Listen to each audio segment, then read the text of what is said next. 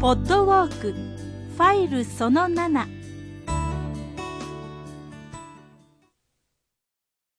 さて、大井の工場へやってまいりました。えー、ご覧いただいてますか？まあ、あの、上に行くほど石垣がずっと反り上がってくるっていうんですか、こちらに向かってくるっていうんですか、美しいカーブを、まあ、中空に描いております。そんな石垣なんですよね。まあ、よく見ますと、開いた扇の曲線に似ているということで、この石垣のことを扇の勾配という名前がついたそうですね。まあ、あの、お城の石垣って結構こういうところ多いわけですけど、一番ここが目立つということでしょうね。あのー、ご覧の通りの急勾配でございますので、まあ、忍者とか敵にですね、容易によじ登ることができないための軍事的な工夫とも言われております。さあ、この扇の勾配ですけども、えー、約30年ほど前、およそ30年ほど前からですね、えー、陸上自衛隊の姫路駐屯地の隊員が、まあ、年末になりますと、お城の石垣掃除にやってきてくださるということで、この高い石垣をまるで忍者のように登りまして、石垣に生えたですね、雑草とかゴミなどを掃除してくれるということでございます。毎年恒例の行事となっているということですね。さあ、ここで姫路城の石垣の話をちょっとしましょうか。あの、姫路城にはですね、内車だけで10万3396トン余りの石が使われております。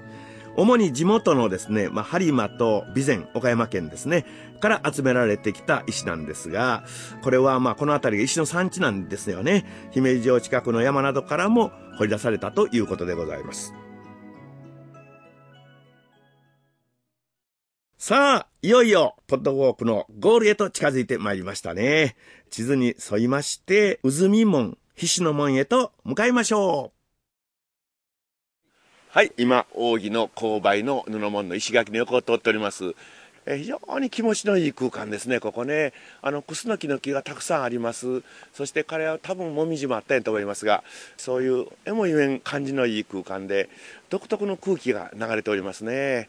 あそしていろんなところにちょろちょろっとあれは天守閣じゃないんか櫓かなちょっと何ていうか緑の間に見えたりするんですよね。そして正面の方には何回も先ほどから言うてますように真っ白の修理してる長い櫓が見えております。なんとまあ本当に気持ちのいい広場へ出てまいりました、えー、日もちょっと傾いてきましてクスノキの影がスースーと地べたに映っております。そしてここは今まで気がつかなかった植物がありますね。竹がちょっと植わっております。妄想地区があったりいたしましてそして周りをずっとカーブに従いましてきれいに澄んだ石垣が囲んでくれておりますね。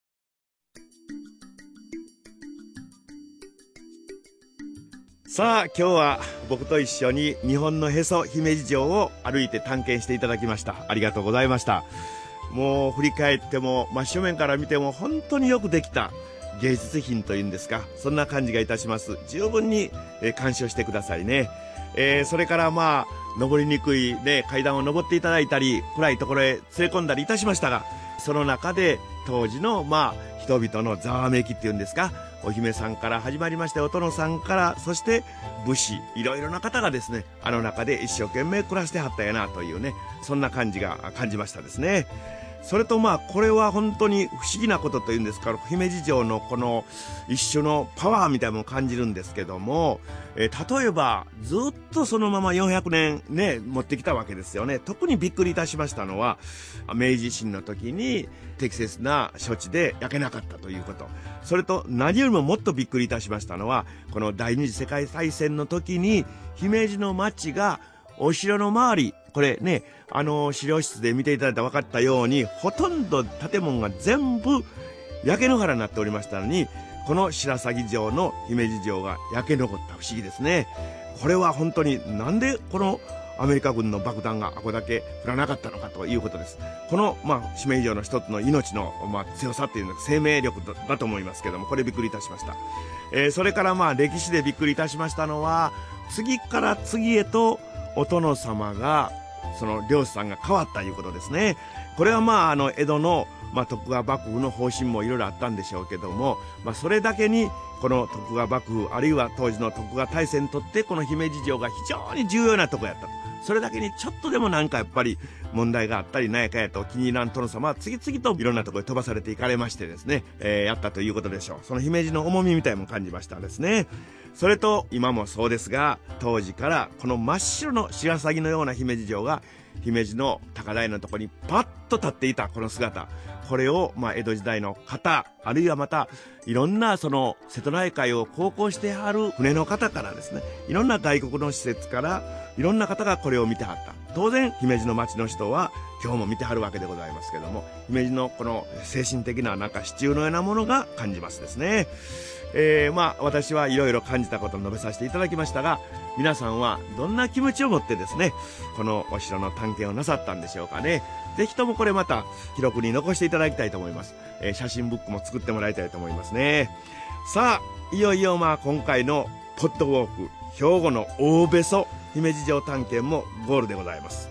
お城をお出になりました後も、お時間のある方はですね、周辺や駅近くの商店街などをぶらりぶらりと散歩してみてもいかがでしょうか。面白い神社とか商店がいっぱいございます。姫路は大変魅力的な街ですので、お城の魅力だけと違って、街の魅力も連れて帰っていただきたいと思いますね。ありがとうございました。それでは、この辺でお別れです。お相手は、バンバフミヤでございました。さよなら